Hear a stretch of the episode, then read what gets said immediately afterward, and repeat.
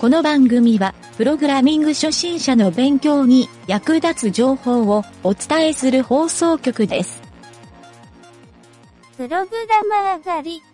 この中に、プログラマーはいるかいませ好きな宝石を言ってみろ。ん。ダイヤモンドです。サファイアです。ルビーとパールです。いたぞ3番だ。連れて行け。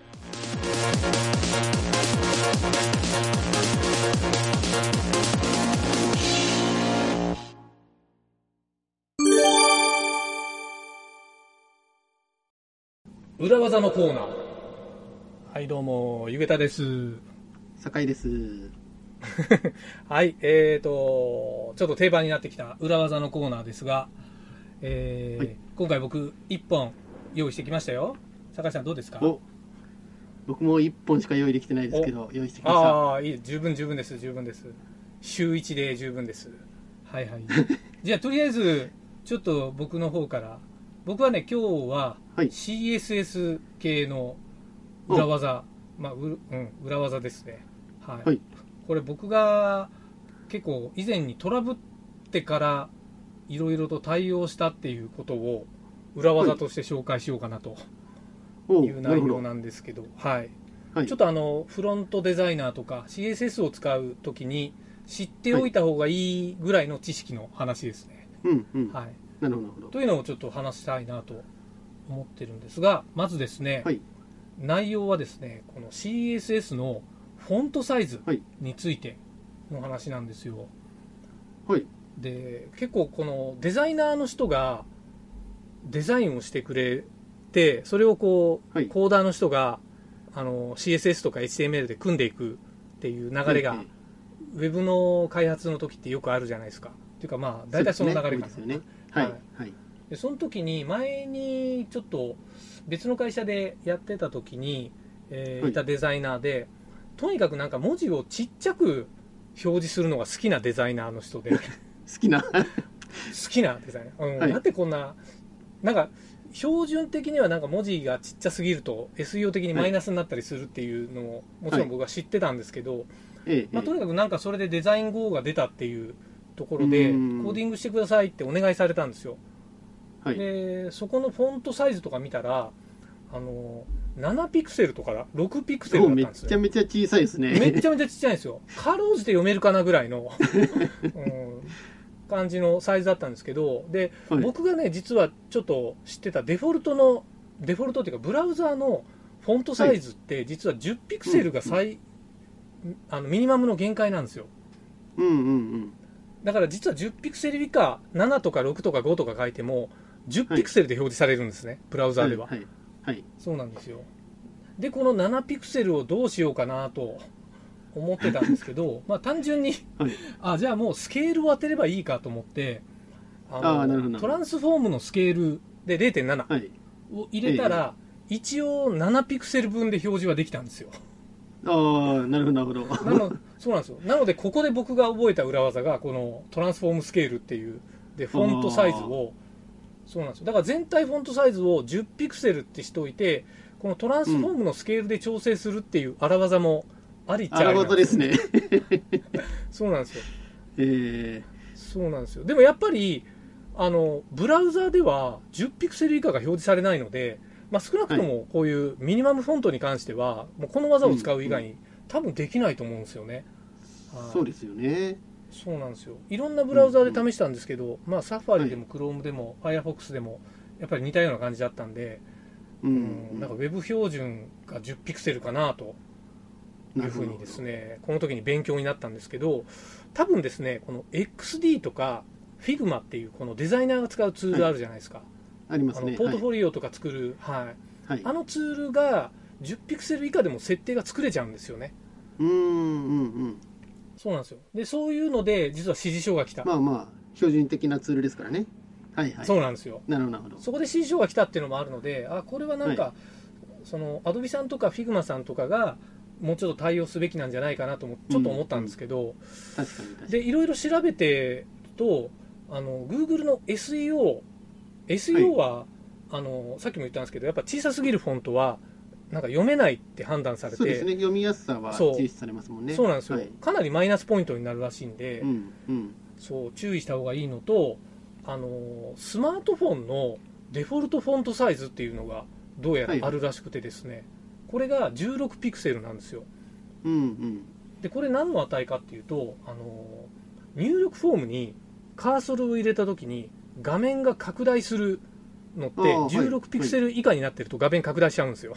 ああ、なるほど、なるほど。えーなので、そうなんですよあのデザインをしたは綺麗に出てるんですけど操作性が悪くなるっていうポイントがあるので、うん、うん、でよくある裏技でこれを16ピクセルにしとくと拡大しないっていうふうになるんでああ、そういうこと合わですせね。てこれもねこの辺の一連のフォントサイズっていうのを覚えておくとそうなんですよあーというかまあデザイナーの人はむしろここ知っておくスキルが必要なんじゃないか抑なえてほしいですね。 とそうなんですよでコーディングをしてる人がこれ困ると思うんではい、はい、はいというのをですなねるちょほっどと裏技としてお伝えしようかなとあーというゆげたの1本目でしたいや、非常に勉強になりました。いえいえまあ誰かのためになればとデ思っザて、イナーさんによっては、はいうん、うん。うんそうですよね。たまにいるんですよね、そういうものすごくちっちゃい文字を好むそ人、そうう結構ね、こだわりが強い人とかだったりすると、なんですよそういうところ当ててきたりしますけどね。うん、うん。ですよ、まあ、ちょっなるとほど。注意しましょうという感じですね。あいやー、はい勉強になりますね。いえいえ、とんでもないです。酒井さんの方はいかがですかじゃあ、僕の方行きましょうか。はい、はい、僕の方はですね、えーはいはいまあ裏技っていうほどの内容ではないんですけども、ほうほうほまあ PHP の内容を今日は持ってきましたと、う、お PHP、いいですね。はいはいはい今日は PHP にしましたで PHP の、えー仕様の中にほい、 PHP が定義している定義詰めの関数っていうのがあるんですよねほう、であ定義詰めのあ関定数、数はい関数というか、あの変、はいあのそうですね定数ですかね、あ定数、はいはい、は定い、数がはい、はい定義詰めの定数があって、はい、で、まあ、有名なのだと e アンスコエラーとか e アンスコノックスとかあると思うんですけど、あのはいはいエはラいーの表示の出し分けのところですはね、い、はい、はい、とかがあると思うんですけど、まあ、その中のその定数の一つに PHP アンスコ EOL っていうのが存在しまして、はい、なるほど、はい、はい、はい、はい、ありごま存す知でね。すかね、まあ、まあ、ゆうたさんご存知だと思うんですけよどく、使いますね、僕はいはい、使いますよね。で、これが結構やっぱり便利で、まあ何かというと、はい、あの開業コードなんですよね。そうですね。はい PHP の中で解釈してくれる開業コードで,、で何が便利かというと、まあ、開業コードってうん OS によって異なると思うんですけど、まあ例えばうんうん Windows だと CRLF だったりとか Linux だとはいはいはいはい LF だったりとかあると思うんでそすうけでど、すねうんまあ、それって自分で書いてると、まあ、ソースコードに直書きになってしまうので、うん Windows の時に崩れたりとか、まあ、Linux の時に崩れたりとかするというのがありますと。はいはいはいでそれをこの定義済みの変定数を使っておくと、はいまあ、自動で OS によって変えてくれるというところですねおー。そうですねこの定数の中身が変わってくれるんはい。うんうんで、そうすると、まあ、ソースコードは PHPEOL と書いておけば、うんまあ、どの環境で実行しても綺麗に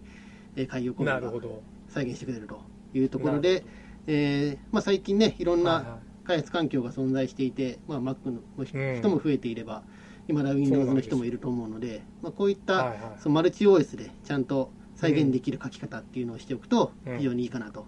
いうところでなる今ほど回はご紹介しました。なるほど確かに僕もあの PHP の EOL を実は僕が使う理由は、はいそんな大層な理由じゃなくて、あのええダブルクォーテーションのバックスペース N って書くのがかっこ悪いなと思っ たから、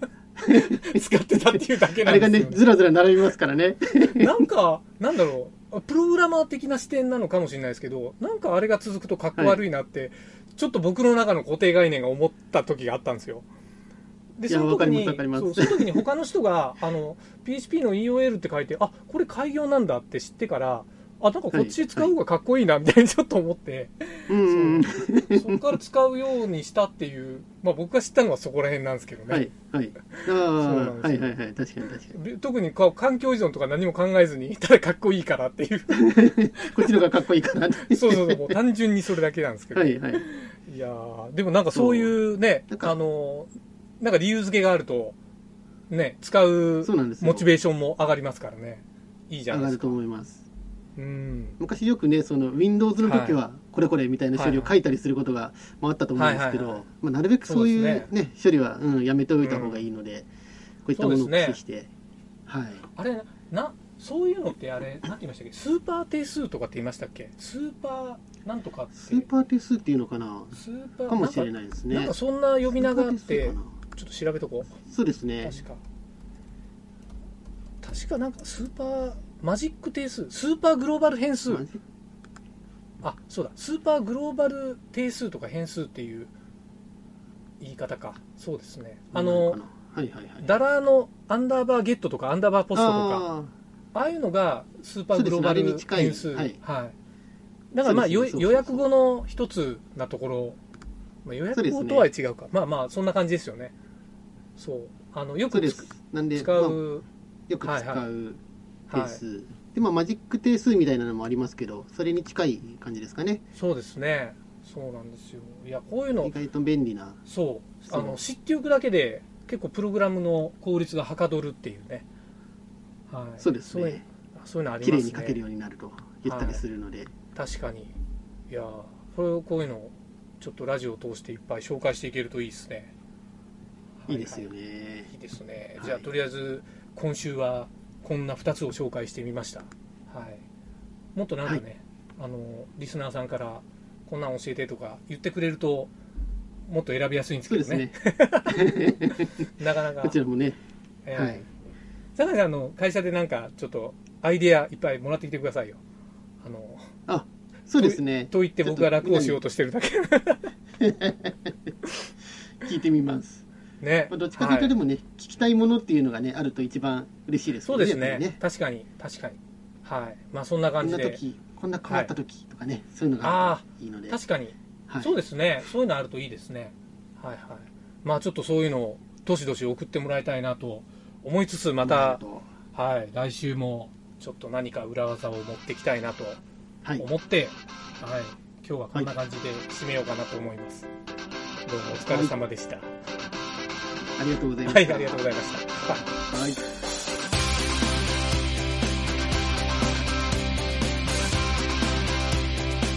番組ホームページは http://